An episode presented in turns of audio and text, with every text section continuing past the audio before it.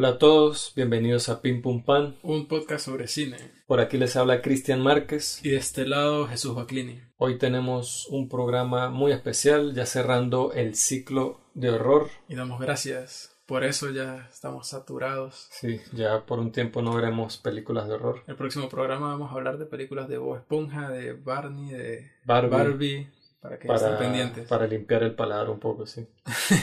en el programa de hoy, como es costumbre, hablaremos de dos películas principales y tendremos una sección de recomendaciones. La película vieja será Les Diaboliques de Georges Clouzot y la película nueva será Raw de Julia Ducournau. Más tarde nos acompañará una invitada muy especial, nuestro amigo Daniel Peñalosa, cineasta venezolano, así que quédense para que escuchen su aporte con respecto a algunas de las películas. Como dijimos, ya este es el cierre del, del ciclo de horror. Exploramos en el primer programa a los japoneses, en el JJ Horror. Hablamos de como películas principales de Kaidan y de Cure.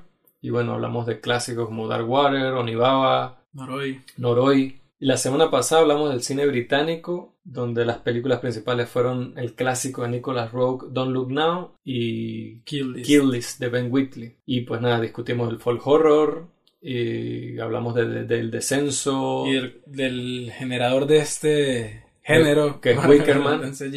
de Wickerman, con Wickerman y de la perturbadora, devastadora Eden Lake. La peor de todas, en el buen sentido de la palabra, por decirlo así. Sí, o sea, la peor en cuanto a la más perturbadora, al menos para, creo que para nosotros estamos de acuerdo que fue la que más nos afectó, ¿no? Que en esta, en el programa de hoy vamos a hablar, o bueno, yo particularmente voy a hablar de una de las que vimos que me hizo sentir sí. de la misma forma. Bueno, los, los franceses son, se las traen mucho con, con su horror, sobre todo en la primera década del siglo XXI, que bueno, que esa va a ser la parte justamente donde nos va a acompañar Daniel Peñalosa, que es particularmente aficionado a ese movimiento de cine francés. Les recordamos seguirnos en nuestras redes, en Twitter, en p En Instagram nos pueden encontrar como pimpumpan.podcast y eh, nuestro contacto de correo electrónico para que nos envíen lo que quieran es pimpumpan.podcast.gmail.com Así que por cualquier lado de eso esperamos que nos sigan, estén pendientes y bueno, siempre estamos colocando información, estamos moviéndonos por allí. Así que bueno, puede haber incluso interacción. Hemos interactuado con varias cuentas diferentes, algunas de ellas que tienen podcast. Ha habido un buen movimiento allí de aprendizaje y de, experiencias. Entonces, sí, conectarse con una comunidad cinéfila bien cool que. Y que, es más grande de lo que yo pensaba, al menos aquí en España y no solo en España, sino cómo se extrapola en habla hispana, es más grande de lo que llega a pensar. Y que, y, que me siento yo también, nos sentimos muy incluidos ahí, siento yo muy rápido. Hemos sido abrazados. hemos sido abrazados por toda esta serie. La primera película de la que hablaremos será el clásico de 1955 del super famoso director francés Georges Clouzot, en parte famoso porque algunas personas le decían el Hitchcock francés. El mismo Hitchcock decía que él era su principal competencia con respecto a ser el maestro del horror, y esta película en particular Los Diaboliques es basada en un libro que Hitchcock por horas perdió la oportunidad de comprar los derechos porque él quería con muchas ganas ser quien haría la adaptación cinematográfica de, de, esta novela. Pero pues Clouseau le ganó por unas horas. Pero nada, digamos que eran dos directores que aprecian mucho el trabajo del otro y en esa época las audiencias los comparaban. Leo rápido la sinopsis de IMDb. La esposa y la amante de un detestado director de colegio traman un plan para asesinarlo y contar al mismo tiempo con la coartada perfecta. La construcción de las circunstancias, lo que solemos decir el setting o la posición de las piezas de, de cada uno de los elementos en la historia.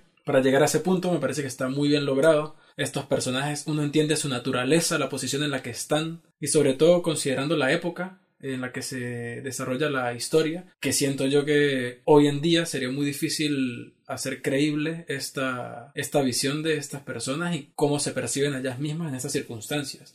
Digo, por la relación de esta pareja, el amante, no porque, y la posición de ellas de repente como mujeres. Pero esa, esa posición, este, claro, quizás hoy día sería como criticada o mal vista, habría como una crítica, pero yo no, a mí no me parece que eso sea lo que no se podría hacer porque eso no era normal en esa época, eso también era escandaloso, dentro de la película es escandaloso y en la época era escandaloso. Y digo que no es que sea imposible ahorita, digo que eso mismo que usted mencionó antes, que la visión que se tendría de eso, pues siento que incluso sería más, y todo, sobre todo por lo de las redes y todos los movimientos que existen ahora, que no digo que en esa época no existían, pero que ahora por lo mismo de la, la época de la información que estamos viviendo, tendría un impacto mucho más... No, o sea, pero habría una crítica más eh, ciega al respecto sin ver de verdad la película por lo que es, sino está como esta cultura de la crítica por ser crítica hoy día, o de la satanización o de la persecución de brujas, como dicen, a, a cualquier cosa que medio no esté, no esté en, la línea con lo que estos movimientos o estas personas quieren llegar. Esta relación es polémica porque, bueno, es la esposa y la amante de un hombre donde ellas dos son amigas. Y donde las dos sienten repulsión por él. Las dos sienten repulsión por él. Yo fácilmente puedo colocar ese planteamiento actualmente. Claro, muy A mí me parece que de hecho, a mí me parece que la historia es muy original y como usted dice, es una película que se estrenó en 1955, basada en una novela de quién sabe hace cuánto atrás, debería saberlo de hecho, y que si uno la ve, yo que la vi sin saber nada de la sinopsis, fue una película que me mantuvo cada minuto preguntándome qué era lo que iba a pasar después.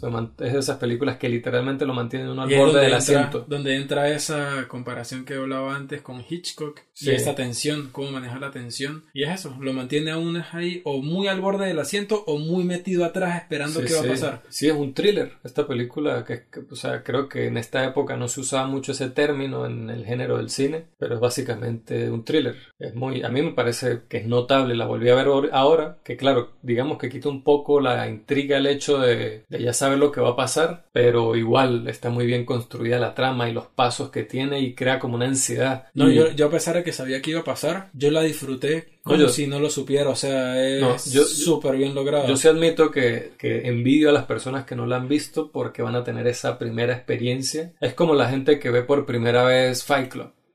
O que ven por primera vez Seven o qué sé yo, estas películas que tienen como este plot twist o que se mueven así como que, que de verdad yo no sabía dónde se está moviendo la trama de esta película. Bueno, y, hablando de películas que ya sé es como de conocimiento popular, ese giro. Exacto.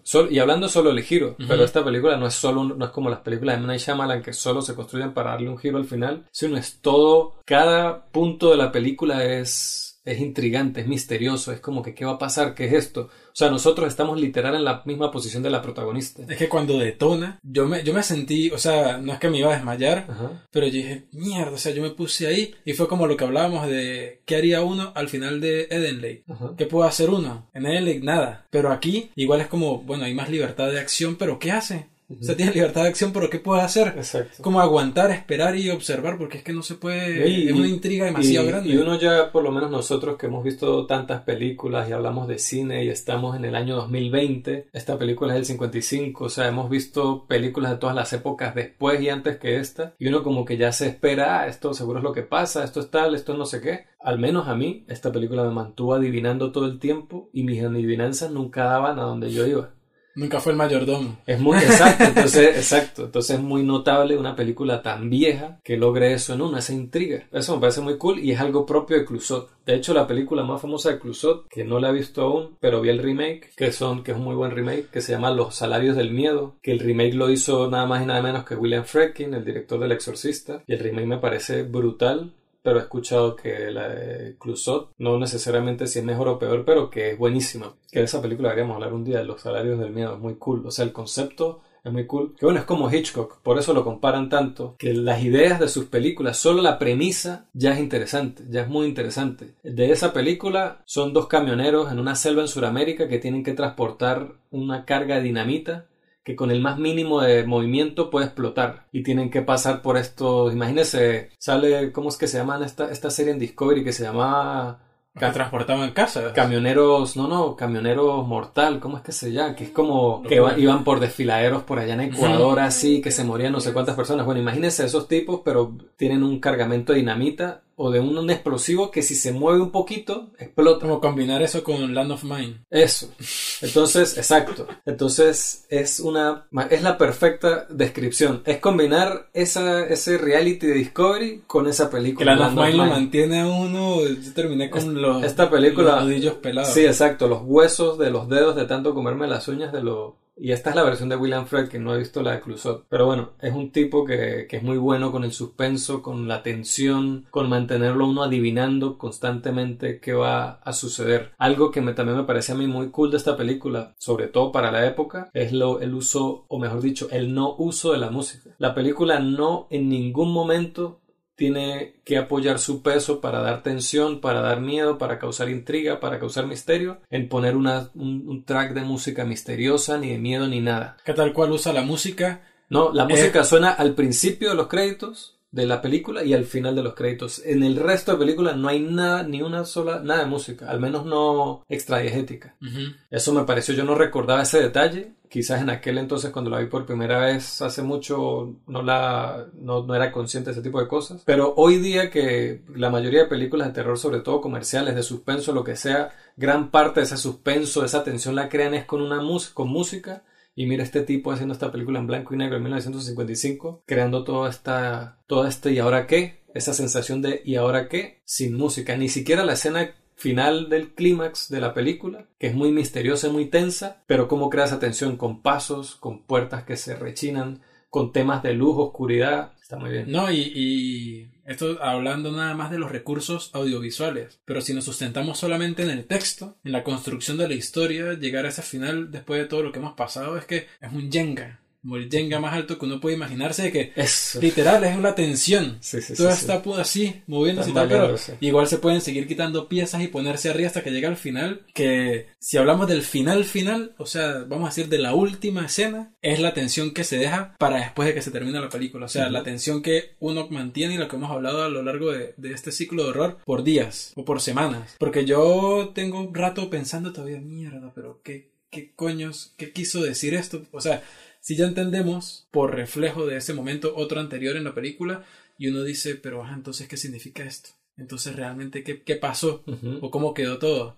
Y ahí queda.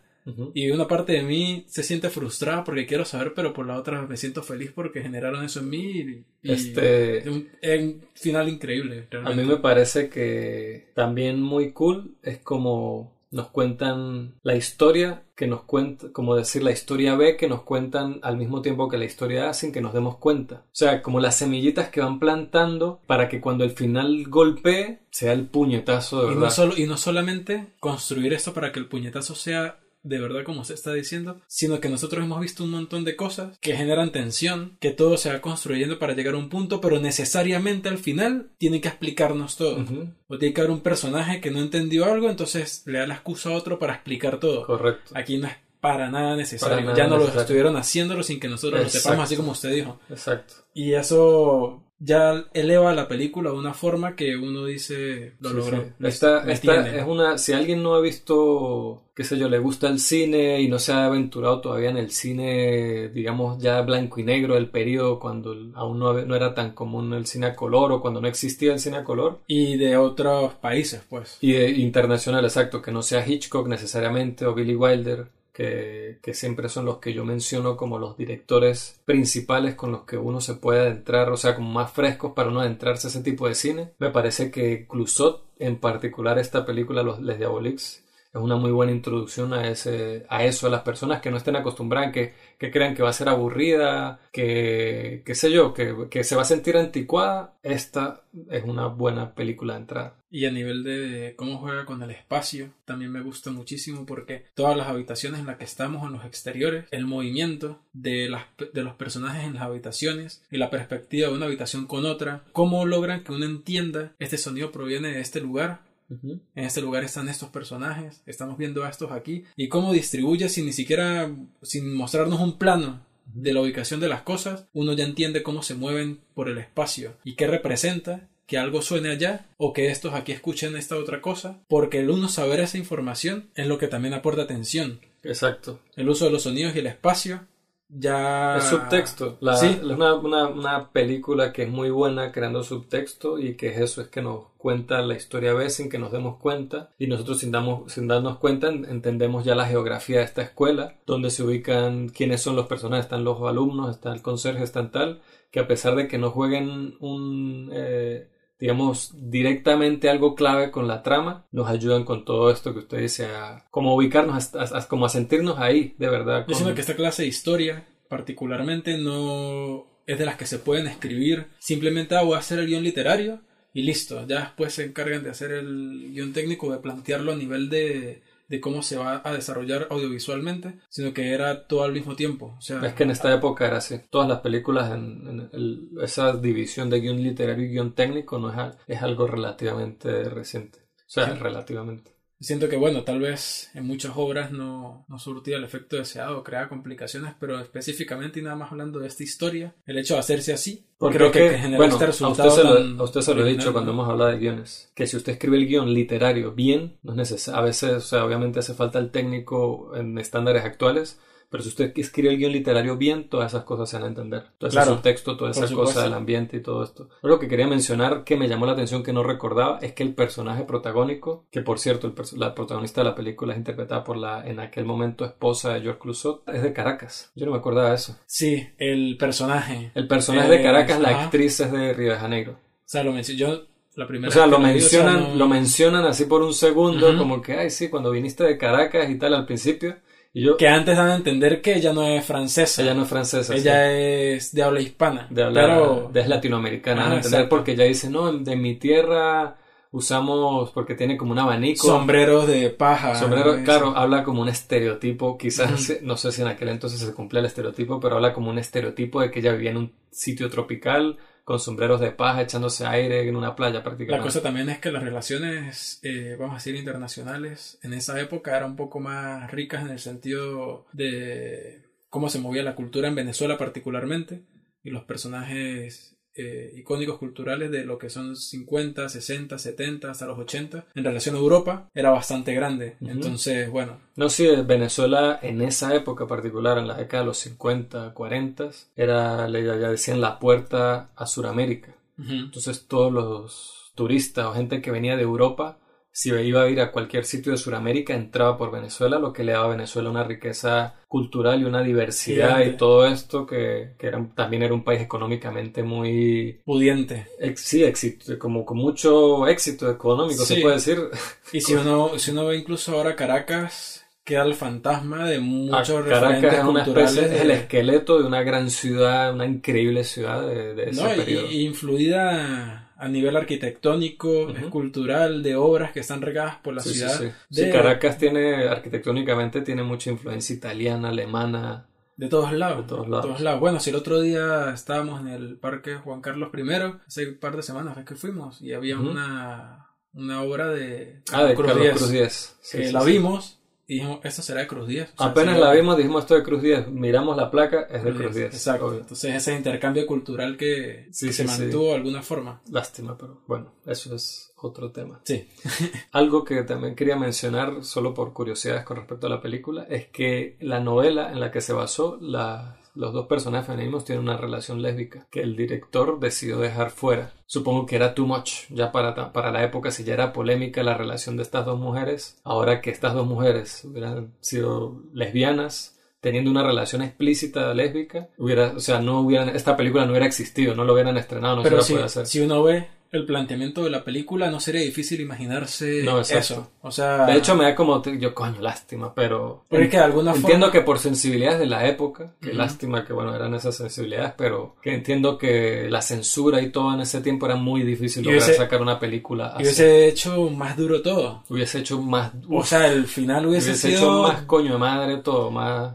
Uy, no, yo, yo creo que a nivel, a nivel ni siquiera de, de la sensibilidad de la época, fuck it, o sea, X, pero a nivel de, del coñazo del final, uf, hubiese sido Hubiese sido súper. doloroso, o Hubiese sea, sido súper, súper, pero verga, hay que... Bueno, iba a decir algo, no, pero esta película no necesita un remake. Esta película está, No. está bien tal cual como está. Otro dato curioso es que en la filmación, la actriz que hace el amante, que era Simone Signoret. Ella como que hubo un problema ahí de contrato y no le pagaron, le pagaron por, qué sé yo, 3, 4 semanas de rodaje y el rodaje duró 16 semanas. Entonces hubo una tensión muy fuerte entre ella, Vera Clusot, que era la que interpretaba a la esposa, que al mismo tiempo era la esposa de George Clusot, el director, donde ella no se hablaba con ellos fuera de la escena. O sea, ellos iban a grabar lo que iban a grabar y filmaban y ya pero había un problema y una tensión muy fuerte entre ellos que no se hablaban, había un drama que debe ser súper chimbo. Para trabajar 16 semanas, 16 semanas en esas condiciones.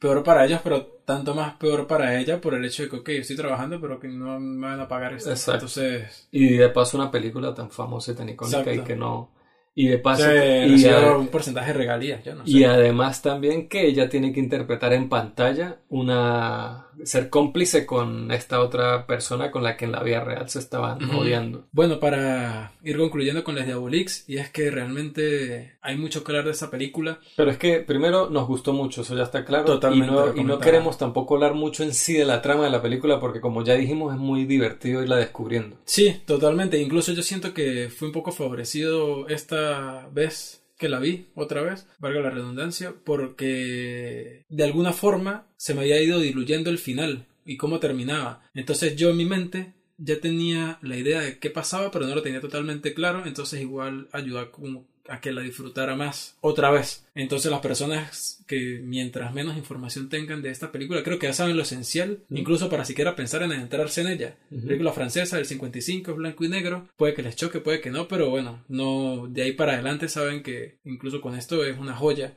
La van a disfrutar, sobre todo las personas que les gusta el misterio, les gustan las películas, los thrillers, eh, si les gusta, Si les gusta Hitchcock, les va a gustar Clouseau. Es el mismo tipo de cine. ¿Y de son, son diferentes, no son, no son igual. Este, que, digamos que Hitchcock era mucho más amante de jugar con el artefacto, el montaje y todo esto a nivel técnico era así como mucho más, no sé, inventivo en, muchos sentidos, mucho más vistoso, más Hollywood, pues. Pero Clouseau también tiene su toque ahí muy particular que lo hace único. Algo que también que quizás por lo que hemos hablado no, no queda claro porque es de horror. Muy parecido a muchas de las películas de las que hemos hablado, que si Cure, que si... Más que todo orientadas a lo que hablamos del J-Horror. Don't Look Now también. Son películas que son como un misterio o son de intriga o son así como dijimos un thriller, pero tiene imágenes o tiene un clímax que ya le da que solo con imágenes. A diferencia suya, yo lo que más recordaba de esta película era el final, porque yo la primera vez que lo vi me impactó mucho. Yo dije, la gente se tuvo que haber desmayado cuando vio esto en el cine. A mí me dio miedo, porque uno de estas películas, como dijo, en blanco y negro y tal, uno no se espera esa verga. Y la imagen del... De, hay una imagen ahí, yo dije, what the fuck? Porque uno, primero, uno no sabe nunca qué está pasando. Yo no quería ser ese tipo en ese momento. Uno nunca, uno no está, uno está como ella, uno no sabe qué está pasando. Todo es demasiado extraño lo que está sucediendo. Y al fin, cuando se manifiesta algo de eso, al final de la película, uno dice, maldita sea, what the fuck. y sabe que es muy loco, porque uno normalmente en las películas comunes de, de horror, de terror que salen todo el tiempo, hay cosas que de repente uno no entiende pero bueno, son cosas que uno tampoco tiene que buscarles mucha lógica. Exacto.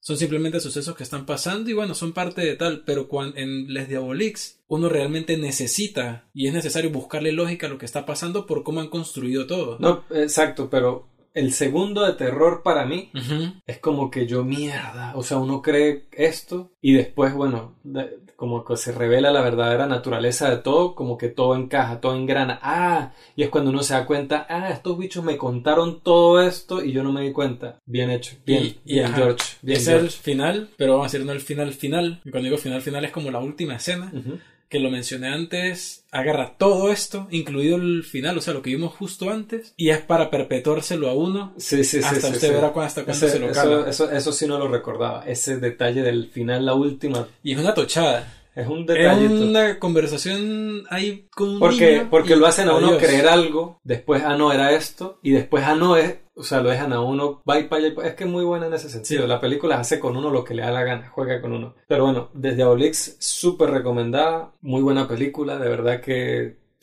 de estas películas viejas que se mantiene todavía fresca y divertida, entretenida. No es muy larga tampoco. La pueden ver por Amazon Prime y por Filming.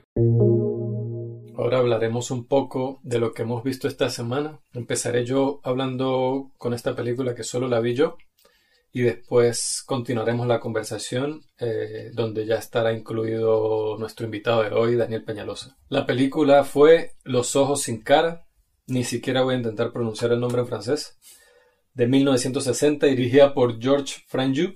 Otra vez, no sé si pronuncio eso bien. Leyendo aquí la sinopsis ve. Un cirujano causa un accidente que desfigura a su hija y toma medidas extremas para darle una nueva cara. Una de las principales inspiraciones de La piel que habito, película de Pedro Almodóvar que mucha gente le gusta mucho. Yo me incluyo ahí. Mucha gente que no le gusta.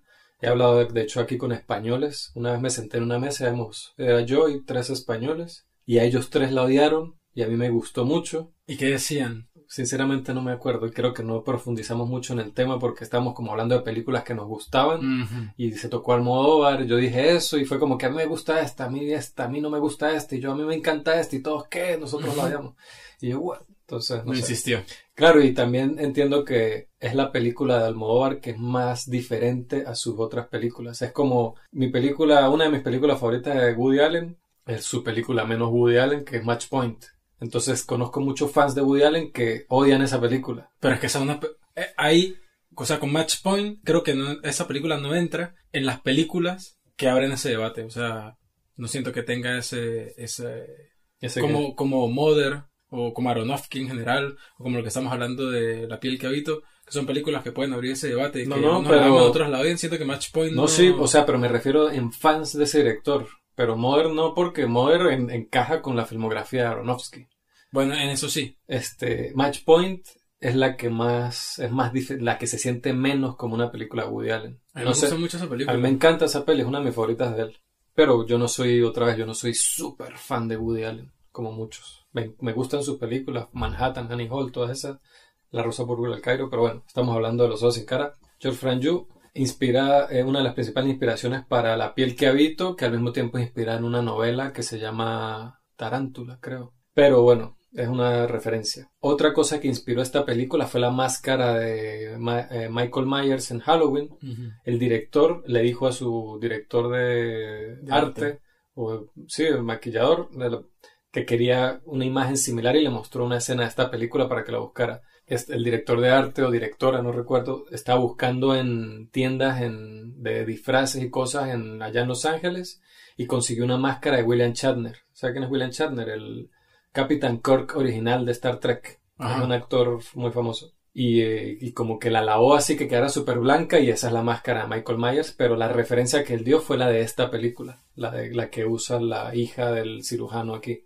Similar a con las Diabolix, es basada en una novela, también es una película muy misteriosa. Esta no es tanto una película del suspenso de qué viene, qué es lo que viene después, que es así como un thriller, sino siento que es más de lo misterioso, lo perturbador el horror o el misterio, viene mucho de, de la carga que tienen las imágenes, porque es una película que me parece que es bellísima como está fotografiada y está como muy influenciada en los movimientos góticos y como surreal y la mansión en donde vive este señor es una mansión muy grande y que también los planos de cámara, la iluminación lo hacen ver como un entorno muy gótico, también yendo al concepto de gótico de la inocencia que pasa por la maldad absoluta. Entonces hay como una, hay un tránsito de muchachas que esta gente secuestra para quitarles la cara y él tratar de ponérselas a la de su hija que no tiene. Crea, es más como una película llena de sensaciones y de imágenes así surreales. Hay una escena bellísima de la, de la chica con esta máscara blanca caminando en la noche con un vestido que de hecho creo que el vestuario de la película fue diseñado por Givenchy. Y está caminando con ese vestido en la noche en un bosque con la máscara blanca y con unas palomas en la mano que ya uno le da como un poco de qué significa esto, qué es esto, o sea, es como muy surreal. Yo siento que hay como inspiraciones aquí, no sé, Dalí, pensé un poco en alguna de las imágenes que tiene la película. hay muchos metamensajes allí, ¿no?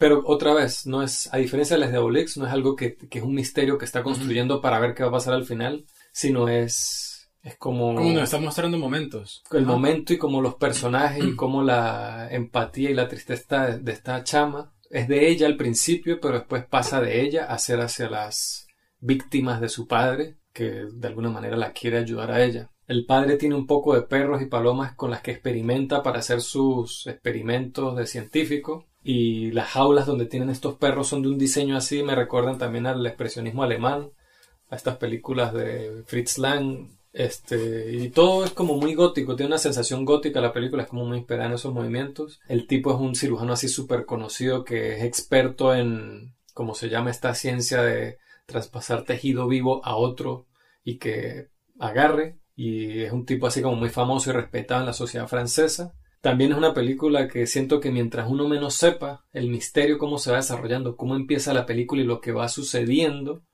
que bueno, eso sí se parece, digamos que el primer acto de la película sí me recuerda mucho a Les Diabolix por, por eso de que, ¿qué es esto? ¿Qué está pasando? ¿Quién es este doctor? Y, y, hay un giro de la trama, pero es al principio, o sea, es como la primera, el primer acto, es como el detonante del primer acto. Y es muy interesante, me parece que a nivel visual, la historia es como muy triste, es trágica, es como un horror, pero es más como psicológico. El director George Franju nunca la consideró una historia de horror.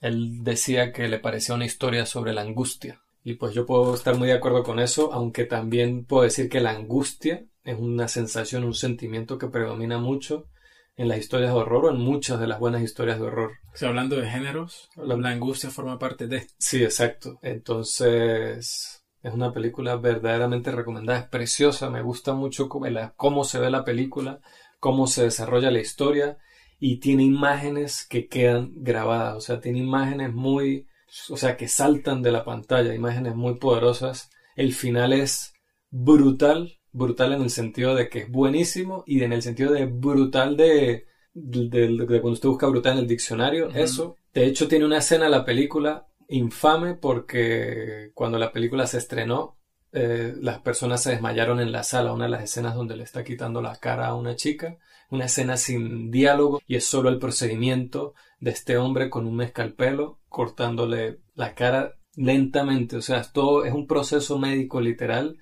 y tenemos un primer plano de todo eso que quizás para estándares actuales no es tan, pero para esa época y bueno, aún así solo la idea de la escena es es muy, es brutal. Esta peli me, encanta, es buenísima. Los ojos sin cara de George Franju de 1960, completamente recomendada. Los ojos sin cara la pueden ver en el Criterion Channel, en Amazon Prime y en Filmin. Ahora hablaremos de Inside, ya con nuestro invitado Daniel Peñalosa, cineasta venezolano, tachirense, muy amigo de nosotros, amigo mío desde hace, no sé, más de una década creo. Hemos sido compañeros de trabajo, hemos visto películas juntos, Hemos ido, a festivales, hemos trabajado, o sea, bienvenido Daniel.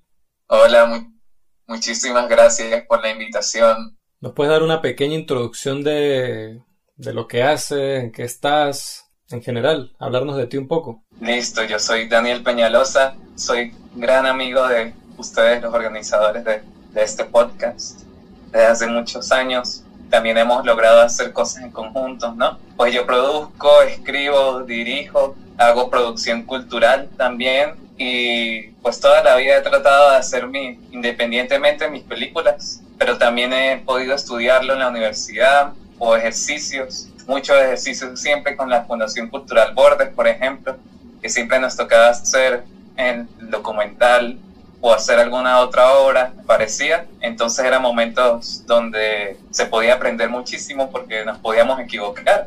Correcto. Sí, eso fue una gran escuela. Organizo también. Creo que los tres podemos decir que Bordes fue una gran escuela para nosotros. La Fundación Cultural Bordes. La Fundación Cultural Bordes, exacto. Que también en la cual ayuda, apoyamos al encuentro, al encuentro para cinéfagos, que es el único festival que se ha mantenido a través de los años aquí en nuestra ciudad. Correcto. Y cumplió 10 años este año. Que la gente siempre se sorprende cuando van a ese festival de que cómo, cómo hacen para que esto, a pesar de toda la situación del país, de seguir haciéndolo todos los años. Y yo creo que ni nosotros que, trabajamos en el mismo festival sabemos cómo logramos hacerlo, a pesar de que la situación seguía empeorando y empeorando y empeorando. Y seguirá. Sí. que la persistencia de, del querer hacer cosas, ¿no? Sí. Y del encuentro para cinéfagos nació el hermano del, eh, que es el Festival de Terror Cine Fantástico El Grito. En este momento estamos con la preproducción del festival.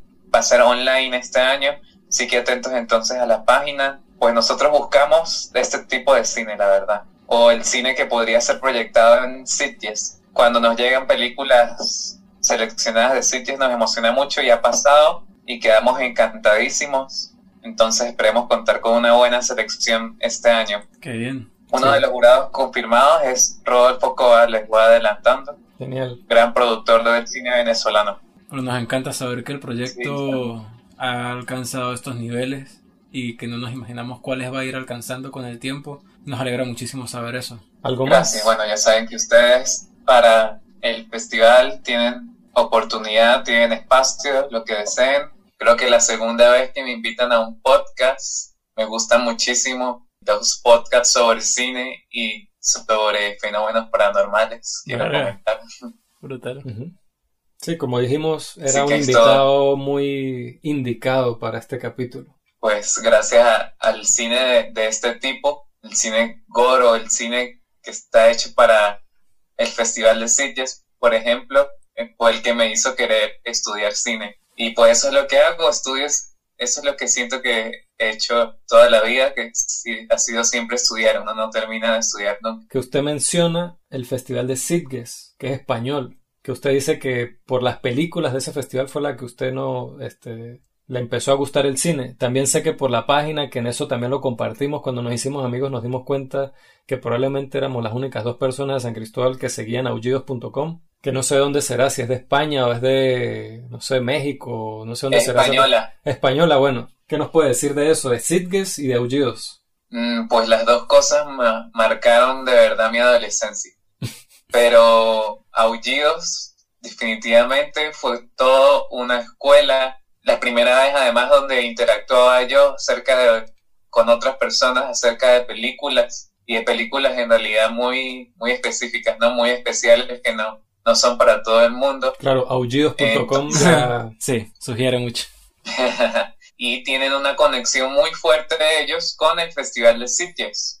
Es una plataforma en realidad que recomiendo. Hay crítica, hay foros, hay, tienen un- una conexión directa prácticamente con el Festival de Sitges, con sus críticos, con los, eh, los public- publicistas de estas películas. Por ejemplo, gracias a ellos, una vez pude asistir a un estreno. Tenían una, un concurso, pude ver You Are the Next, una película de terror, una slasher, me complació. Entonces, pues sí, tanto el Festival de Sitges como Aullidos.com para mí fueron toda una escuela. Bueno, y la entonces la película de esta que vamos a hablar, Inside del 2007, fue estrenada o promocionada en el Festival de Sitges. Leo aquí rápido la sinopsis de IMDb. Cuatro meses después de la muerte de su esposo, una mujer al borde de la maternidad se ve atormentada en su casa por una mujer extraña que quiere a su bebé aún no nacido. Dirigida por Alexandre Bustillo y Julien Mauri. Daniel, ¿qué nos puede Dos decir? directores. Ajá. ¿Ellos son qué? ¿Pareja, hermanos, amigos? Lo que, lo que sé es que son amigos y esta fue su ópera prima, además. Correcto, sí, sí, sí. ¿Qué nos puede decir Daniel de esta Y- película? Pues posiblemente es la película que más veces he visto en mi vida. Mierda. Puede sonar un poco extraño, pero soy asiduo fanático de esta película. Me impactaba ya la publicidad que tenía, porque antes de verla, gracias a aullidos.com, supe pues muchas noticias. Empezó a sonar, empezaron a salir estas fotos inque- muy inquietantes de la película, a decir que estaba causando revuelo, que tenía un, un dúo muy, muy bueno de, de actrices descarnadas, por ejemplo.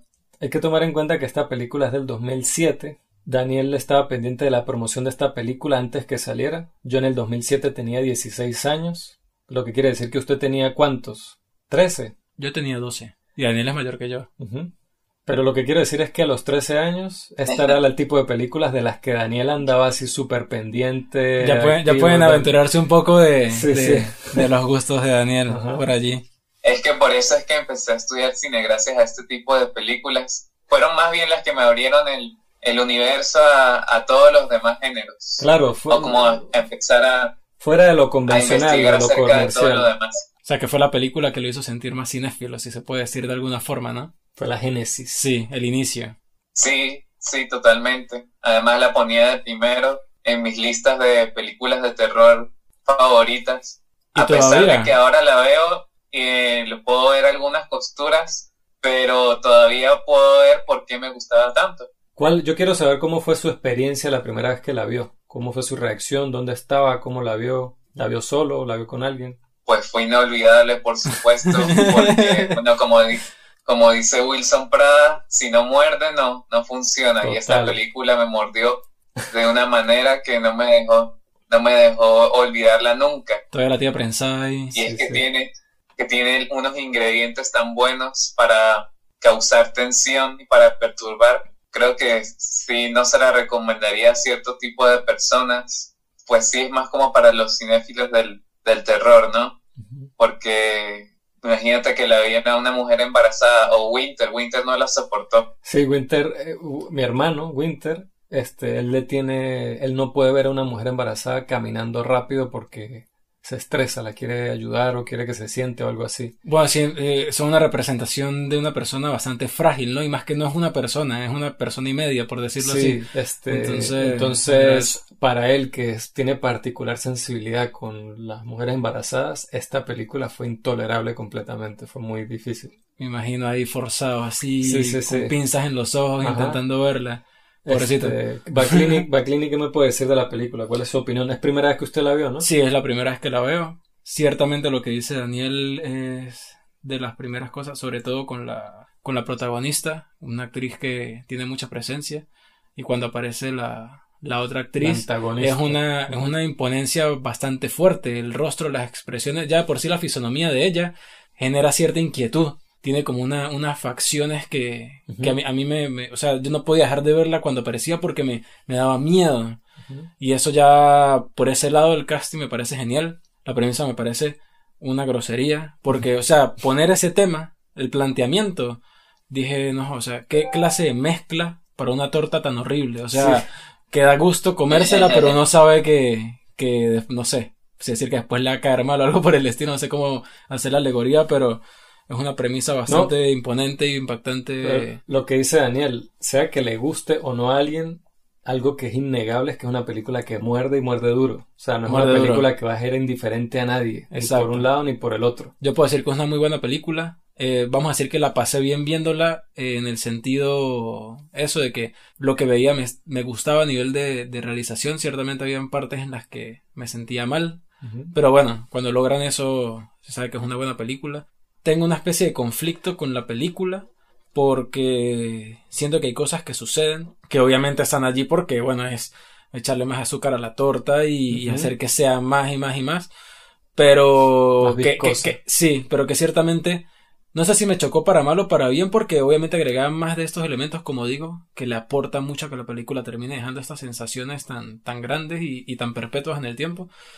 Pero por otro lado decía pero es que tan así o sea, tan, tan a este punto, o sea, era como un, como que ya no más, que no sé si decir que es bueno o malo, como dije antes, pero que es innegable decir que la película es unas sensaciones bastante penetrantes. Yo hablando ya más de quizás de lo que me hizo pensar, es que, o sea, esta segunda vez que la vi, la primera vez que la vi por recomendación de Daniel hace muchos años, me, también fue así como que me dio muy duro, fue como que mierda, o sea, fue, o sea, fue la primera peli de este movimiento de cine francés extremo del, del principio del siglo, pero a lo que me recuerda es como a, como una revisión del slasher, ¿no? Está Masacre en Texas, está Jason, está Freddy Krueger, está Chucky, están todos estos villanos que es el típico hombre grandote con una arma punzante persiguiendo un poco adolescentes estos agarraron como, digamos que agarraron esa maqueta o la, agarraron la fórmula, la receta de la torta y dijeron, esta torta está buena, pero yo la puedo hacer mejor. Y, y le metieron todos estos elementos, lo que usted dice, que hicieron como esta grosería de premisa, donde ya no es un hombre gigante con una motosierra, sino es una mujer vestida de negro, con un vestido de negro así espectacular, largo, todo lúgubre, con unas tijeras de tela, estas tijeras de hierro pesadas, que solo ver las tijeras ya hace que uno diga, oh fuck, oh fuck, oh fuck, y que la víctima sea una mujer embarazada sola en su departamento en Nochebuena. O sea, ya eso, ya, ya las piezas del tablero puestas encima, ya hace que uno se mueva en el asiento como que, ay, hijo puta. sí, total. Entonces, crea eso. Además de que viéndola como ópera prima, Me parece que es muy como interesante todo lo que son capaces de hacer, la tensión, la, la música. Hay algo que me parece que no mencionan casi de esta La película. Me parece que la música de esta película es notable. Es una de las cosas que a mí personalmente me gustan más. Lo que dice Tiene usted. unos motivos que son bastante. Sí, sí, y no es una, buenos. y no es una música que, que es, no es típica música de película de terror, sino es como un, no sé, tiene un- es como un sonido extraño que tiene la banda sonora que alimenta esta Está tensión. hecho muy artesanalmente. ¿Usted tiene, sabe algo de cómo se hizo o, o algo más de la banda sonora? Porque yo no sé más de lo que escucho en la Ujú. película. No he investigado sobre la banda sonora, pero la he escuchado varias veces. no me diga. Lo que puedo decir Lo que pone que, Daniel a dormir para dormir. Ajá. pues yo creo recordar que está hecha de una manera muy, muy artesanal, como si, si los sonidos tensionantes fueran sacados todos desde la misma casa. Por así Claro. decirlo, la percusión, lo- los vientos, bueno, todo lo que, lo que se usa para reforzar la tensión está hecha de una manera muy artesanal, Sí. muy con las manos, muy con sonidos no, ele- no electrónicos, Porque, sonidos de viento. porque definitivamente la película, la banda sonora se escucha, o sea, la manera en que está armado, los sonidos que hay son como sonidos y la el armazón que usaría una- un track de música electrónica, pero sin sonidos electrónicos, me parece a mí. Porque Esa es una muy buena forma de, de mostrarlo, sí. O sea, por, y eso que usted dice es totalmente, es, está- es totalmente cierto. Es como un, hay como una parte donde cuando por lo menos ella va subiendo la escalera y la va a agarrar en el baño y ella se mete rápido y hay como un, yo siento como que pasaron un palo por un poco de madera y se escucha como una, no sé, Más que eso, eso que dice Daniel me parece. se muy física, la, muy me, corpórea. me la- parece una visión muy buena de lo que es la, la música, o vamos a decir, el uso de los sonidos en, en la película. De que todo se puede decir que es la casa sonando y es el entorno en el que sucede prácticamente toda la película. Ujú. A nivel de lo que quiere construir usando estos elementos, aporta mucho más a lo que también decía Daniel, la construcción de esta tensión. Ujú. Que a fin de cuentas, los atisbos que da la película de esperanza es cuando la casa de alguna forma se abre, Sí. que entra alguien nuevo, que, que No. hay posibilidad de salir o de que hay posibilidad de las salvaciones cuando la casa se abre, pero de una forma u otra termina cerrándose, ¿no? La casa. Y aquí Sí. estamos todos y aquí sucede. Y a mí, a mí me, me, me, me da un poco de rechera que me dieran estos, estas pequeñas luces, estos pequeños atisbos de, de coño, sí va a poder suceder algo bueno, para que al final terminara, no peor, de como si no hubiese entrado nadie nunca. Sí. O sea, Este, Dios mío. a mí, a- hablando de terminar, a mí, no que no, sin hablar de spoilers, pero a mí el final, el plano final de la película, me parece épico, weón. o sea, me parece Es súper perturbador. súper Escalofriante. loco, es escalofriante, pero que la composición es bello, pero de una manera muy inquietante. Es ella bajo esta luz, está como este humo en el ambiente, sentada con, o sea, no, una luz extra cálida, es una luz es ella, con- es ella convertida en un monstruo, pero con su Sí, marico. Pero con su objetivo exacto. convertía en el monstruo que co- consiguió su objetivo. Uy, chamo, fucked up. Fucked up. De- es- ah, pero bueno, es arrecho, pues. El- lo que dice Daniel de que no es una película para todo el mundo. Es, es una película que yo siento que es más que tiene que ver con un, un el valor que más tiene es como de entretenimiento. También tiene un valor estético importante, pero es de entretenimiento. Eso iba a decir que dentro de las, todas las películas que hemos hablado del ciclo de horror, esta es de esas que podría verse de forma más, no decir fácil, pero estaría un poco más, sería un- como más, la realización sería un poco más convencional para lo que la gente podría esperar a ver. Ujú. Que si ver una película del 55 blanco y negro francesa, por ejemplo. Exacto, o como, o como, Kaidan, o como o- las pelis japonesas de las Exacto. que hablamos, que son más así, una trama más intrincada y todo esto. Esto es como más al grano, que usted vi- viene uno lo que quiere ver, entra y sale rápido. Es una película que dura que una hora veinte, algo así. Y una hora 19 minutos. sí, entonces si uno tiene estómago para esto, si le gusta este tipo de entretenimiento, esta película me parece a mí que es notable. Y también yo al menos la veo como esa, como una especie de slasher re como 2.0. Es algo así. Sí, es una revisión de, Es un del slasher género de de alguna autor. forma. ¿Mm? Es un slasher de autor, Tal cual, esa es sí, la sí. palabra, exacto. Exactamente. Pero bueno, por mi parte yo esta película la Otra. recomiendo. La recomiendo bastante. No esperaba para nada lo que iba a ser esta película porque no suelo No. ver trailers ni nada o leer al respecto, así que fue una que hay hay cosas en la historia que entiendo por qué están, que tal vez conmigo jugaron en contra, pero es una película que es muy recomendable y también es esa película que marca eh, la historia, pues una marca en la historia de, como un hito, lo que se puede llamar un hito. Ahí está que marcó a Daniel de esta forma tan grande, entonces es una película que es importante. una película de culto, sí. se puede considerar. Este, Daniel tiene algo más se puede considerar una película de culto. Yo quiero subrayar algo que debía dicho McClinney, que es el espectacular duelo de los personajes femeninos, que son dos, ¿no? Sí. Esta pared, que tanto como Alison Paradis como Beatriz Dale ofrecen de verdad una interpretación para llevarse la corona de Screen Queens por siempre. Sí, sí, total, total, total. Súper acertado. Y yo no sé si, porque como es de bajo, presupuesto, uno normalmente piensa que, que, ellos, bueno, hacen, se acomodan con la situación y, y, no es que tienen un abanico de, de posibilidades para interpretar a los personajes, pero en este caso, haya sido ese el caso o no, me parece que el casting es perfecto. Desde las interpretaciones hasta el físicamente cada una de ellas, cómo se ve, cómo corpóreamente ellas me parece que no pudieron conseguirse a dos mujeres más arrechas en ese sentido. Y Beatriz de Ale, justo después de, del éxito de esta película, eh, la fueron incluyendo en otros títulos que sonaron a, a, partir de ese año. ¿Cómo? Claro, ya fuera del terror. Ah, ok. Ya fuera del terror, pero, pero sí siguió apareciendo como You and the Night. Ah, y ahora está en, en el reparto de la nueva película de Gaspar Noé. Verga. ¿Cuál? ¿La de Clímax? ¿O una más reciente? Una que va a sacar. Sí, una que va a sacar. Se está, se está estrenando. Luz Eterna. Ya. Ah, ya, ya, ya sé cuál es. Que es como un mediometraje. Dura como 50 minutos, ¿no? Sí. Sí, sí, sí, se ha visto por Y los protagonistas, de verdad que tengo escalofríos por ver esa película porque son nada más y nada menos que Charlotte Gainsbourg y ella. Y Beatriz Dale. Oh my god, eso va a ah. ser otro duelo ahí, otra dupla muy cool, muy interesante. Pero bueno. Sí, no sé si escucharon el, también la sinopsis que son, se interpretan a sí mismas haciendo una película sobre brujas. What? Y, dirigido eso por Gaspar Noé. Verga. Dios. Eso, bueno.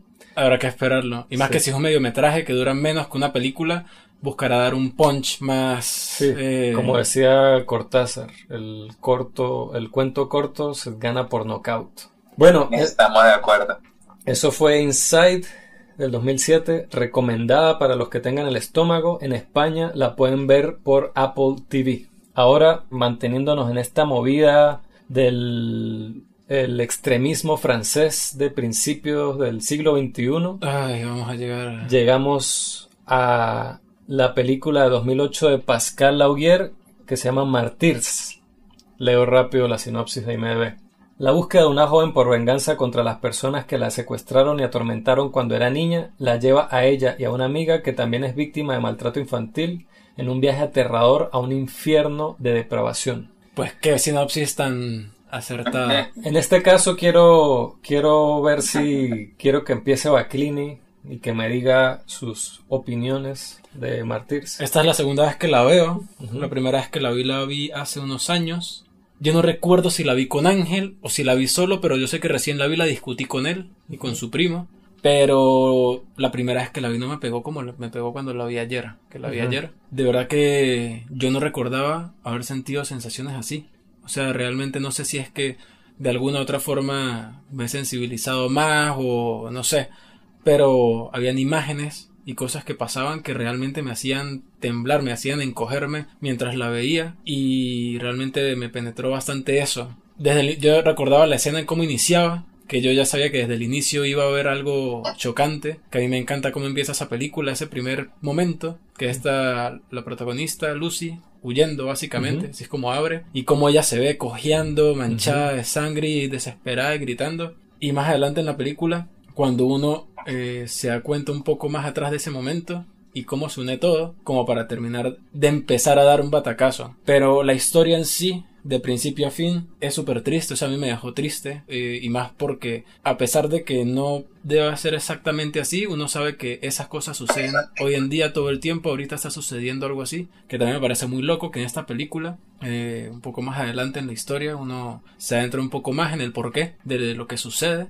y eso a mí me terminó de volar la, la cabeza, o sea, a nivel de, de de idea, de premisa, me parece una locura, pero bueno, eh, se apoya un poco en, en, esa visión que se tiene de que como el máximo esplendor del espíritu o del alma eh, se consigue a través del dolor, es una forma de, de pensamiento que yo no puedo decir que se aleja o no de la realidad porque realmente no estoy en posición de saberlo o no, pero ciertamente cuando uno aprende a través de, de los malos, de los malos momentos, de los momentos difíciles.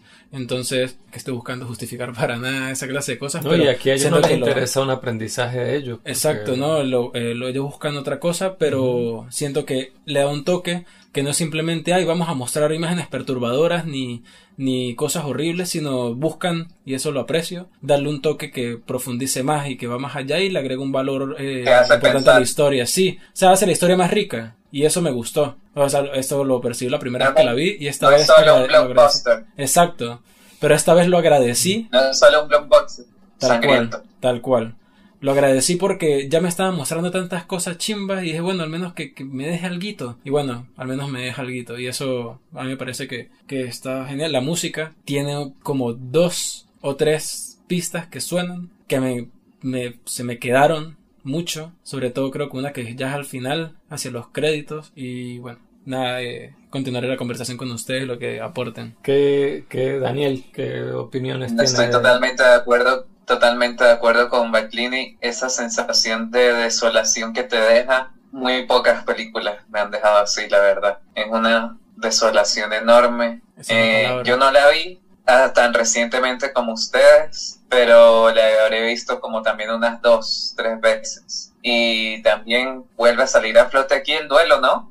Sí. Me parece curioso el duelo, el duelo de actrices. Correcto. No, y en, en, las Diabolics también es así. Sí. Este, bueno, y los ojos sin cara no necesariamente, pero también hay dos personajes femeninos ahí. O sea, el, el cine de horror francés predomina mucho la, como en el japonés. La mujer como el japonés también, como sí. Yo tomé la decisión de no volver a ver Martyrs, al igual que con Eden Lake. Eh, entonces, bueno, ya se puede decir mucho de, de, que es una muy buena película, pero es esas sensaciones de, que... De hecho, no, no, vamos a hablar a profundidades aquí, pero High Tension, que esa sí es más, como más, más hija de una slasher, es también una mujer la que está haciendo desastres en esa película. También, también es una pareja de mujeres. Es una pareja también. Sí, estamos de acuerdo que estamos de acuerdo que es algo bastante recurrente, pero que salen airosos de, de hacer estos duelos sangrientos porque los casting han trabajado en los casting, pues. Quizás después de rodar algo parecido a un grito, fue que dije, wow, hacer películas de terror no es nada fácil.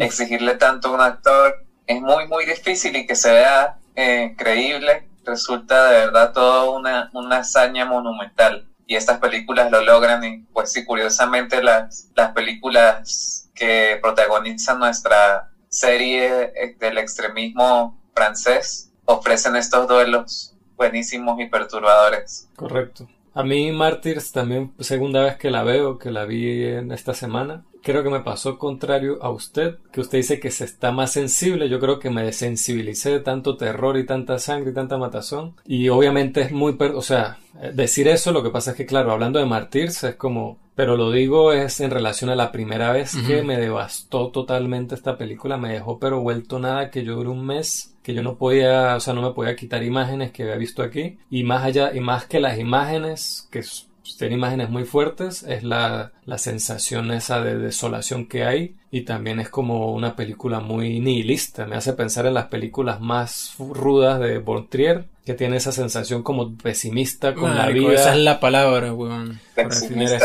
No, sí, eh, pesimista con el mundo y con la vida y con todo. Y de hecho leí por ahí por la trivia que Pascal Augier, el director guionista, escribió el guion de esta película después de unos intentos de suicidio donde está en una depresión profunda y que cree que por eso, cree que por eso se manifestó de esta manera la historia y tal. Cree No, pues. no. no, tuvo nada que ver. O sea, eso no influye en nada. Pero, a ver, a mí. a mí me. A mí me parece que que sí, o sea, es una película ruda. Creo que a diferencia de Inside, esta se siente mucho más trabajada a nivel técnico. Obvio, no es la primera película, a diferencia de Inside. Entonces uno se da cuenta que un trabajo con el montaje y la puesta de escena como más elaborado. Eso de los recursos. Quizás es como más. Yo siento que el de Inside es más único, pero el de este se ve como más, eh, más profesional, si podemos usar esa palabra. Y también es una película que lo agarra a uno de, de, frente, le da un martillazo desde el principio, empieza y no para. O sea, es imagen, es violencia, imágenes perturbadoras y momentos horribles todo el tiempo. Y lo que dice Daniel de las actrices, yo no me imagino cómo es dirigir a unas actrices y, por lo que tienen que pasar esas actrices, cómo tienen que prepararse para un papel como este, para durar, no sé, días de rodaje, semanas, meses, lo que sea, en ese estado de, de dolor, de llanto, desolación. Hay que sobrellevarlo muy bien. Tiene que ser muy, o sea, no sé, debe ser muy difícil para, tanto para las actrices, el ser, todo el proceso debe ser jodido y bueno, se ve, da frutos, ¿no? Después de todo es para algo que va a dar un fruto. Totalmente. lo, uno se puede fijar también, por ejemplo, en que normalmente en las películas de terror eh, que tienen esta premisa de búsqueda, alguien busca matar a alguien, haciendo énfasis en la palabra matar. En este caso no, en este caso no buscan a alguien para matarlo. Bueno, porque matarlo sería preferible. Eso, eso sucede y uno de alguna manera al principio cree que eso va a pasar, pero pasa, es el primer acto. Exacto. La, matazón, digamos, matazón de matar gente, sucede en el primer acto y es rapidito, sin piedad. Llega esta tipa con una escopeta, pao, pao, pao, pao, listo. Y uno, ay, ahora la película, ¿qué va a hacer? Que esa mujer hacia adelante. No, ya lo peor pasó. eso fue el calentamiento, eso fue la, la entrada. Como, ja, y las ganas de ir al dermatólogo después de verla. Dios mío. son bastante grandes. Verga, el, arte de la película me parece increíble. Lo que hacen con, con la piel. Lo que hacen con estos dos personajes particulares que aparecen en la película. Y uno de ellos tercero más adelante. Pero como se ve, como se siente visualmente las texturas y estas indumentarias y estas cosas que les afectan a ellas en ese momento tienen un, rasgo tan, tan visceral, tan penetrante que uno, uno como que quiere quitar la mirada pero no puede. Lo deja uno agarrado y como que uno quiere seguir viendo y detallando, pero da, da, da miedo y da como una sensación de que quiero que esté lejos, pero quiero seguir viendo, pero no puedo. Que yo en algún punto, o sea, sentí eso. Y esas figuras que dan miedo, como los y los movimientos. Digamos, los monstruos de esta película son las víctimas. Sí. Son las víctimas, eso también es algo porque usted... Y uno de esos es la culpa. Sí, bueno, entonces... Y también me parece interesante cómo retratan el trauma aquí. Sobre todo al principio con el personaje de la, de la chica que escapó. Lucy. De Lucy. Que es esta figura, yo no recordaba eso de la película. No lo recordaba para nada de que ella ve a esta mujer que ella no, no salvó y ella se culpa por eso y ve como que el ataque y que la agrede. Eso me parece. O sea, esa representación, usando el medio del cine para representar audiovisualmente esta cosa del trauma de ella, me pareció súper efectiva y súper perturbadora y muy triste, pues como... Es que es todo junto. Esas palabras que acabo, que acaba de usar. Efectivo, triste y perturbador. ya, o sea, ¿qué, qué peor martillazo que ese. Otro punto interesante es la manera en que está hecha, como si fueran dos películas, dos actos Sí, que se pueden distinguir sí, sí, sí, uno del otro bastante. Sí, son dos actos bastante marcados que... Eso me iba a decir uno más, sí, uno cree que este ya es muy perturbador y cuando viene el otro es como que no. Es un poco lo que hablamos cuando vimos Submarino. Y por el hecho de que la cogimos que uno ve a este personaje y piensa que está terrible y después ve el otro y decía, joder, no, esta, esto, no creo que es eso. es cuando es, esta, esta, película es una de esas películas que son tan extremas que uno dice esto no puede ser peor y lo logran, pero de una manera tan incomparable. O sea, hay pocas películas que se puede comparar con lo extremo que se vuelve esto, pero dándole crédito con lo que dijo Aclini de que es una película que llega muy al extremo, pero aún diciendo algo, aún tratando de hablar de algo, no es una película vacía no es porno violencia. A diferencia de películas que no, que no me gustan para nada, como a Serbian Film, que esa peli me parece. ¿Usted la, ha visto? No, no, no me dan ganas A mí esa peli, no sé Daniel si es fan de esa película, pero a mí esa peli no me gusta nada porque sí me parece que es más vamos a mostrar lo más perturbador que podamos mostrar, pero a mí esa película no me dice absolutamente nada. En cambio, Martyrs sí tiene como mucha más sustancia, no es puro...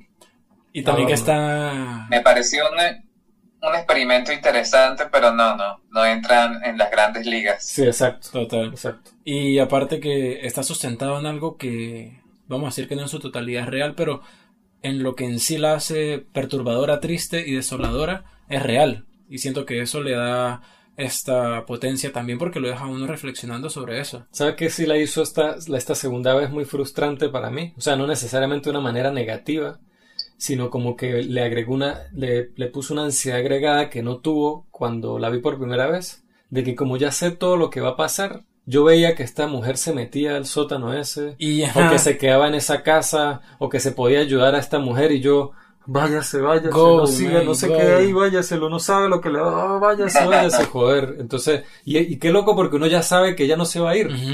Pero igualito uno está ahí, ah, cuando lo más desea. Es que apenas le ponen la mano encima, usted dice, listo, ya. Ya, adiós. Chao, ya no hay nada que hacer. Pero bueno, ¿tienen algo ah, más que...? Sí, yo, a mí me llamó mucho la atención que en la segunda parte de la película, por decirlo así, hay muchos fundidos a negro. Y eso a mí me afectó mucho porque me hizo asimilar el hecho de que ella, la situación en la que estaba, los únicos momentos en los que alguien, cuando se siente mal, cuando está triste, está deprimido, o ella en esa situación tan extrema, cuando es el mejor momento en que se siente, cuando pierde conciencia, ya sea que la pierda emborrachándose muchas personas, ella en ese caso era cuando descansaba, cuando dormía o ya se aliviaba de alguna forma, y usaban el fundido a negro para representar un poco eso. Lo aliviaba uno también como, como espectador. Yo daba gracias, como que, ay, sí, calma, pero después otra vez. Eso eh, siento que es un recurso que lo hacía poner a uno en los zapatos de ella. Golpe, calma, golpe, calma, golpe. Y llega un punto en que uno agradecía lo negro, el fundido a negro, pero no sabía que venía después algo más. Y es un juego de percepciones ahí que, que realmente me. Sí, lo drena esta película. Ahí estamos, de acuerdo, ahí estamos de acuerdo que yo creo que sí es para hacer descansar tanto al personaje como al espectador, porque. Porque es mucho, ¿no? Y igual uno al final. uno al final queda. Esta es una de esas películas que absorbe la energía de uno. Uno queda uno está, puede estar acostado en la cama viendo la película, está cansado. y uno termina como un poco exhausto de tanto, uff, pues va batidora, pues muy... A mí, es, a mí Martyrs me afecta mucho más que lo que me afecta en Inside, por ejemplo. No, claro, sí. claro, porque lo que estamos hablando, Inside, a pesar de la sangre, lo violento es más, yo siento que es una película más entretenida que, que profunda o devastadora particularmente. O sea, es visualmente es bastante visceral pero Martyrs no es solo lo visual. Apela directamente a las sensaciones, a los sentimientos. no es solo lo visual, sino lo el tema, los personajes, todo el uf, es muy fuerte. Lo, digamos que Martyrs esta semana es lo que la semana pasada fue Ed Lake. Totalmente. Sí. Uf, sí. Súper De verdad. Y bueno, ya. Yo crecí que la recomiendo. Sí, pero hay que. Y parecido a lo que dijimos con. Con Eden Lake. Hay que tener estómago y cierta, ciertos nervios de, de acero, por decirlo así. Que yo no los tuve, igual lo recomiendo, pero bueno, bajo su propio riesgo se puede decir, ¿no? Es una película para no recomendar. sí.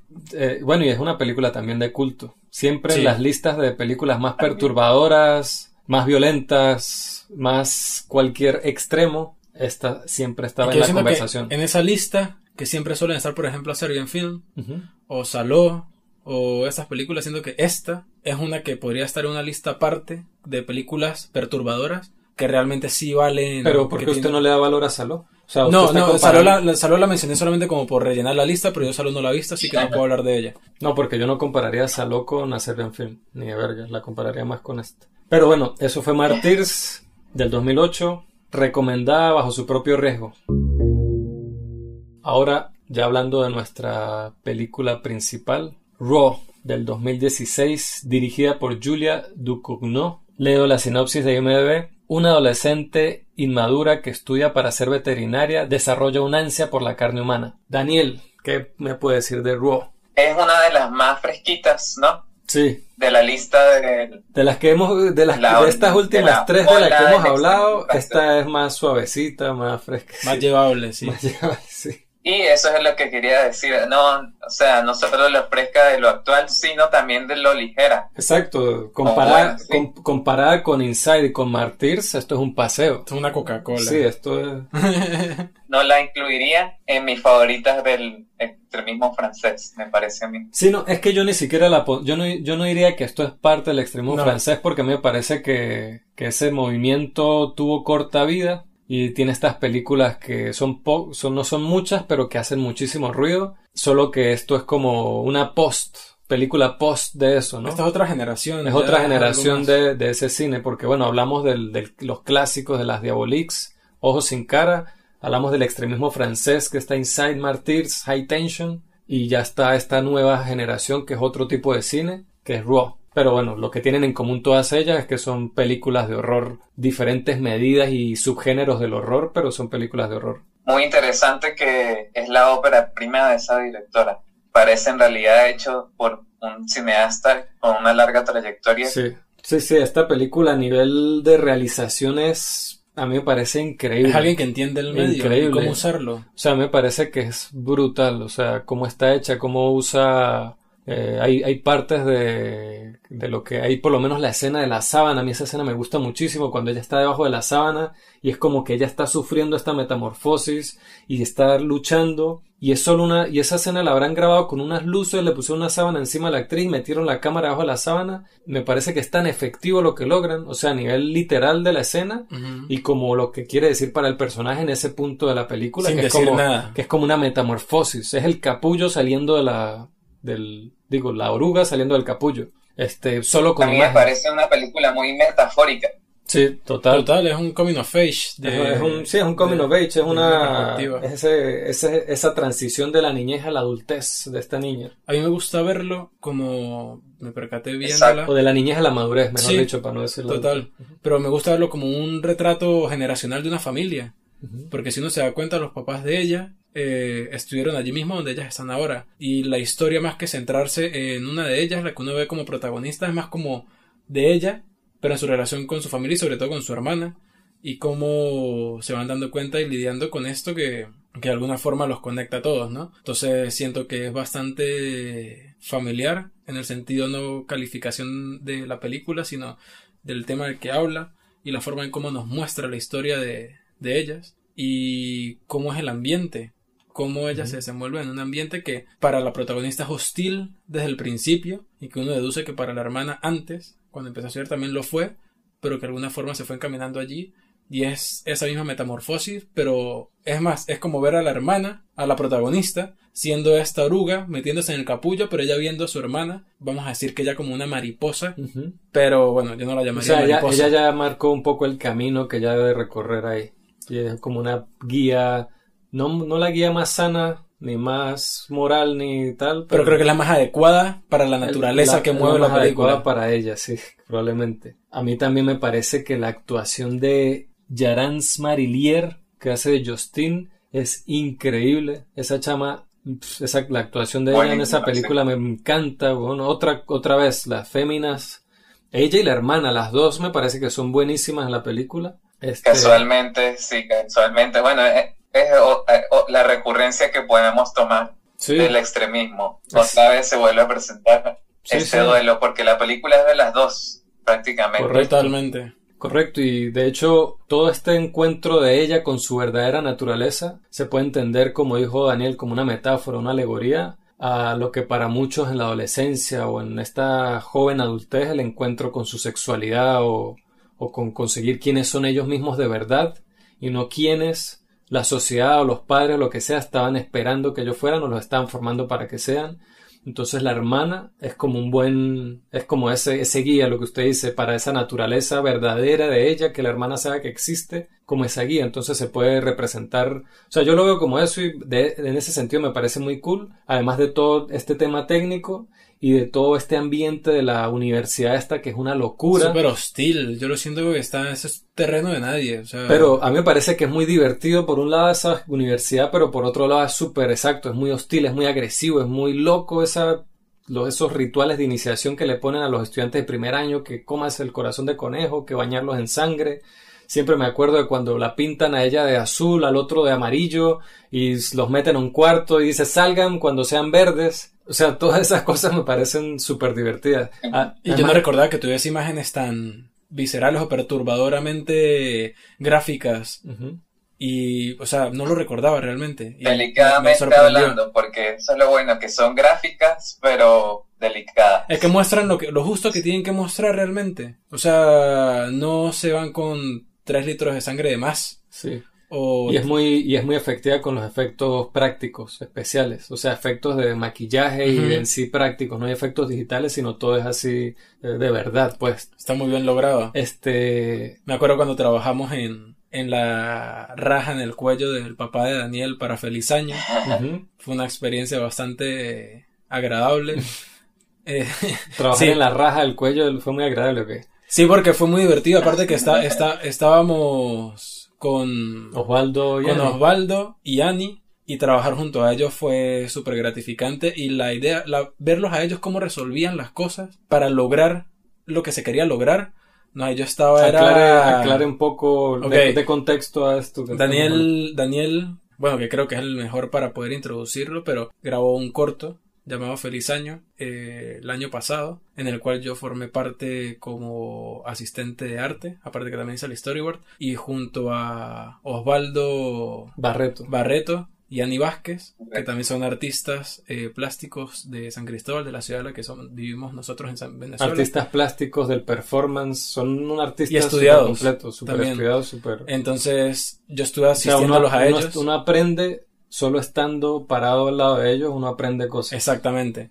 Y yo pues estaba... respirando su, su obra. Sí, y yo estaba al lado de ellos mientras hacíamos esto y un montón de cosas más. Y por eso digo que fue una experiencia gratificante por todo lo que aprendí nada más haciendo esa pequeña tarea. Entonces nada, fue algo que quería rescatar hablando ahorita del maquillaje y de todo el, el, arte de, de Raw, que realmente es muy impactante y muy bien logrado. O sea, si me logró generar estas sensaciones tan asquiantes, ya dice mucho de cómo lo logró la película. Pues parece que en realidad en general nos atrapa muchísimo más, ¿no? El los efectos y el maquillaje hecho artesanalmente. Total, sí. Parece que esa es una escuela que nunca... No hay, no hay competencia, man. O sea, no... Los bueno, no sé. Es que capaz... Creo que es que los efectos digitales también han mejorado tanto que hay veces que nos meten efectos digitales y no nos damos cuenta, pero nada le gana a esto. Que esta película de hecho entra en la categoría de body horror. Sí. Del, del, totalmente. En español, ¿cómo sería? Como el horror corpóreo que entra mucho el cine de Cronenberg, no sé si Daniel está familiarizado con el término, sí.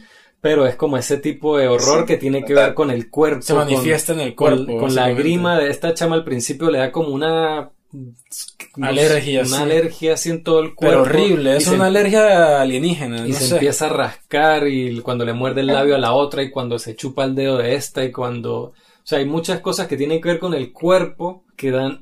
que hacen que uno como que se retuerza. Y si uno se pone a pensarlo, la película no está cargada de momentos así. Son momentos muy pequeños. No muestran aquí, no muestran allá, regado. No es el, el, grueso de la película.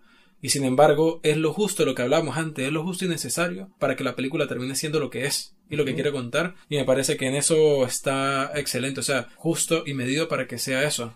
No, no tiene excesos y tampoco le hace falta. Correcto. Me hace recordar mucho a, por lo metafórica que es de de ciertas cosas que pasan comúnmente, como tener una cita, como ir por primera vez a la universidad. Dudar de su sexualidad también.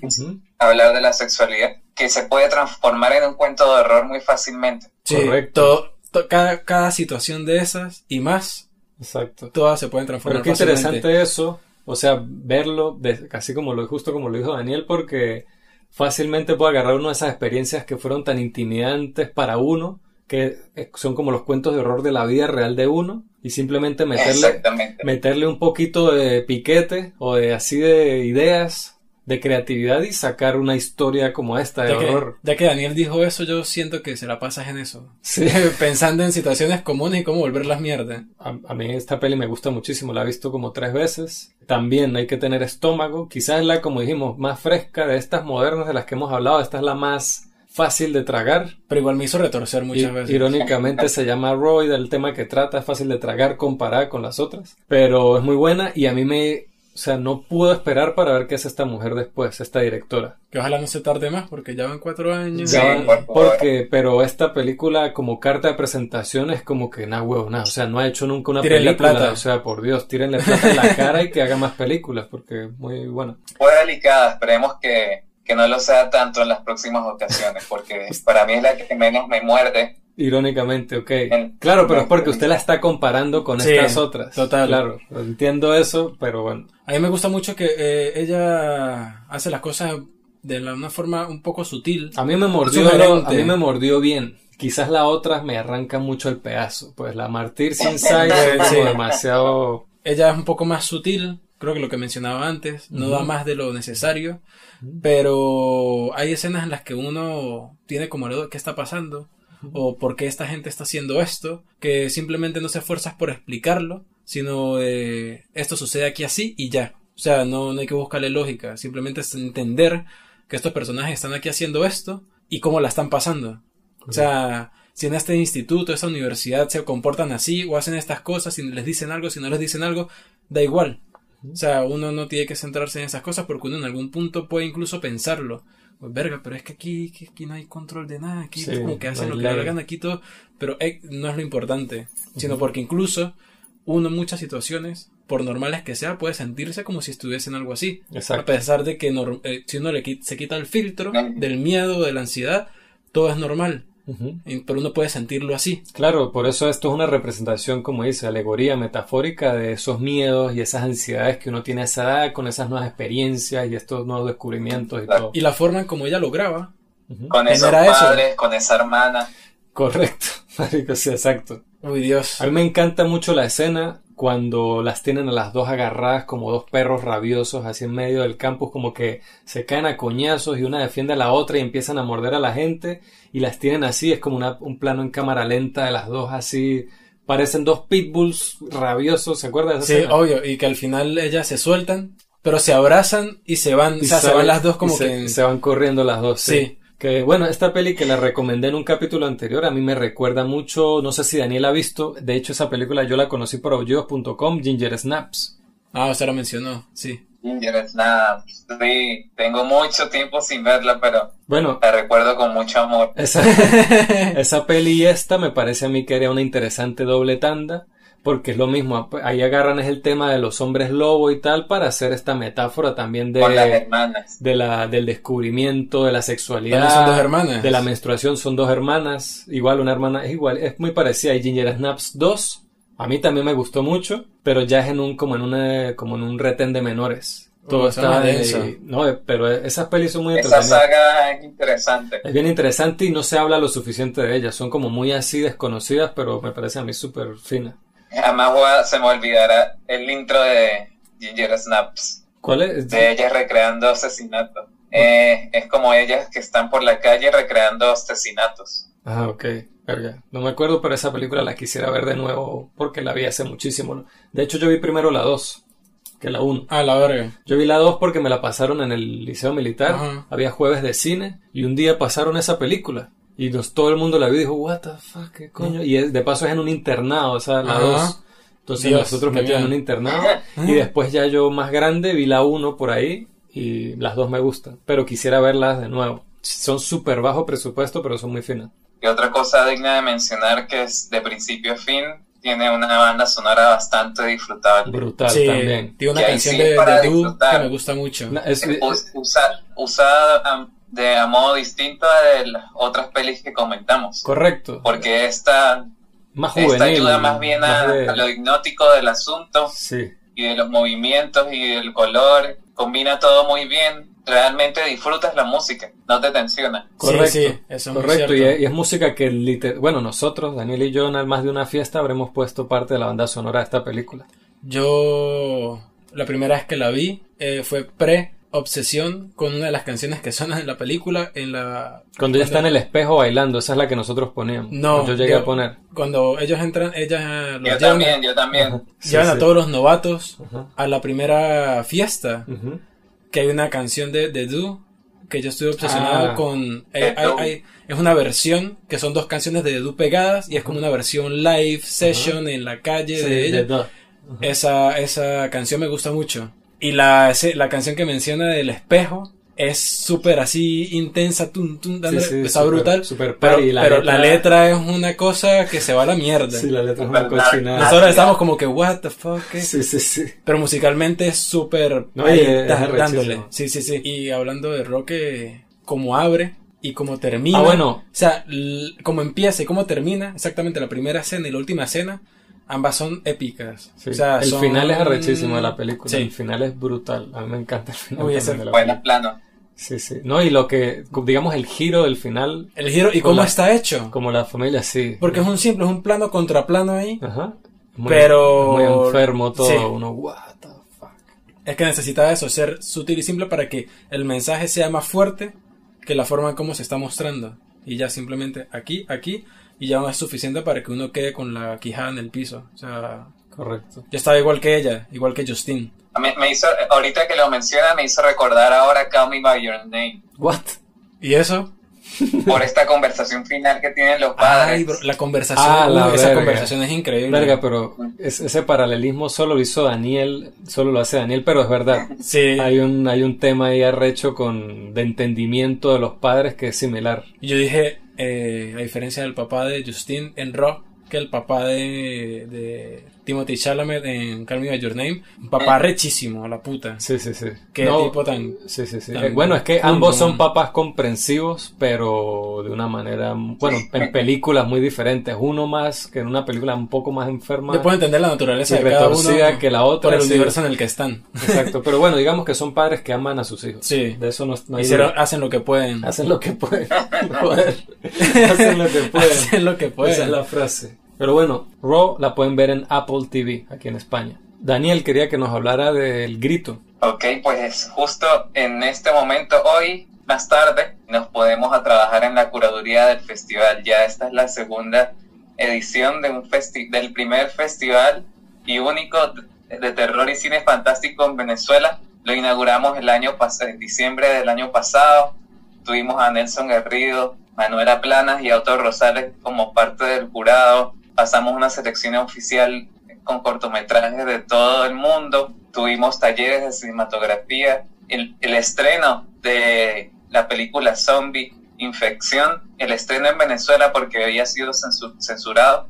¿verdad? Entonces sí se puede decir que marcamos un poquito de historia Genial. en, en la ciudad. En el país, ¿no? Sí. Básicamente. Este año eh, ya tenemos más de 100 cortos inscritos. Está buena la, la convocatoria, así que vamos a ver eh, qué pasa con la selección ¿Y ha sido? oficial que sale el primero de noviembre.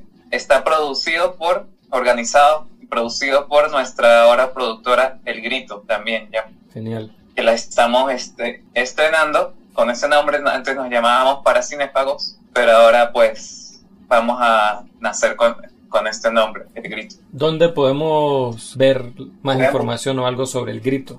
Pueden buscarnos en Instagram como arroba festival el grito y en nuestra productora como arroba piso el grito y nuestra página web como elgritoproduce.com. Genial. Bueno, Daniel, este, gracias por acompañarnos. Fue súper divertido. Sí, sabía que bueno. usted le iba a dar un aporte único a estas tres películas. Y más esa pasión tan desde Y- adentro. y más esa pasión, yo no, yo creo que no sabía del todo, a pesar de que he sido amigo suyo desde hace tanto, no sabía desde qué tan atrás venía Inside.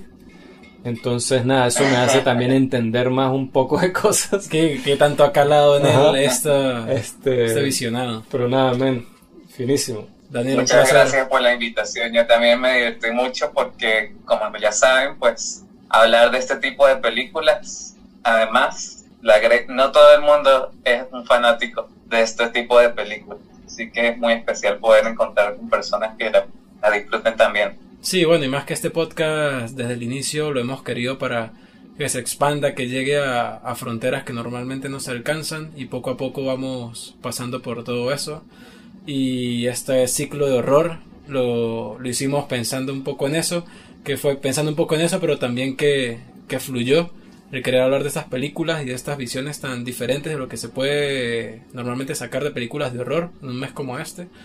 Y Daniel pues aporta ese, esa perspectiva también de querer expandir este podcast a las fronteras que nosotros queremos expandirlo. Correcto. Estamos a la orden por acá, por la frontera, para futuros podcasts, futuras producciones de terror. Ya saben que tenemos que continuar con el gótico tropical. Total, marico. Ese es el género que usted y yo vamos a en revivir. esta región. Este, pero nada, men, un abrazo. Este, esperamos que pronto lo podamos invitar de nuevo y que se una Hasler también en uno de los podcasts. Estaría bastante bien, sí. Podemos, creo que sí podríamos hablar los cuatro perfectamente. Y agregamos a producción Dele. también Genial, exacto. con nosotros. Que también es un punto de vista interesante. Totalmente. Pero bueno, Daniel, lo dejo por ahora. Bye. Un abrazo. Con ese gran invitado damos fin al ciclo de cine de horror. Gracias otra vez. Gracias principio otra vez por- diciendo, ya porque- nos volveremos a encontrar en estas circunstancias Sí. el otro año. Aunque sea que ya estaba pensando como qué formato sería interesante para un próximo ciclo. En vez de países, que si de vampiros, de zombies, de esto, de... O sea, categorizarlos por esta O sea, no, o este exacto, rasgo. no categorizarlo de la misma manera que este, que fue por países, sino por quizás criaturas. Porque si nos podemos a ver, hablamos del Drácula de Bram Stoker, es muy diferente a, a, Only Deja- Lovers Left Alive. a Only Lover ejemplo. Left Alive o a Déjame Entrar, la película sueca.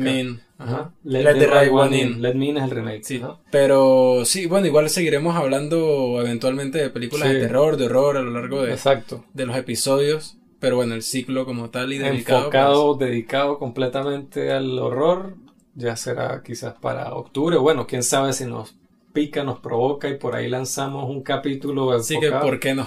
¿Por qué no? Exacto. Les recordamos nuestras redes, el Twitter, pim pum pam p, En Instagram pueden encontrarnos como pimpumpan.podcast y eh, a través de nuestro correo electrónico pimpumpan.podcast.gmail.com pueden hacernos llegar cualquier cosa, eh, comentarios, eh, recomendaciones, bueno, a través de cualquier red realmente estamos abiertos a, a la interacción y el intercambio de ideas, de conversaciones, de cualquier cosa.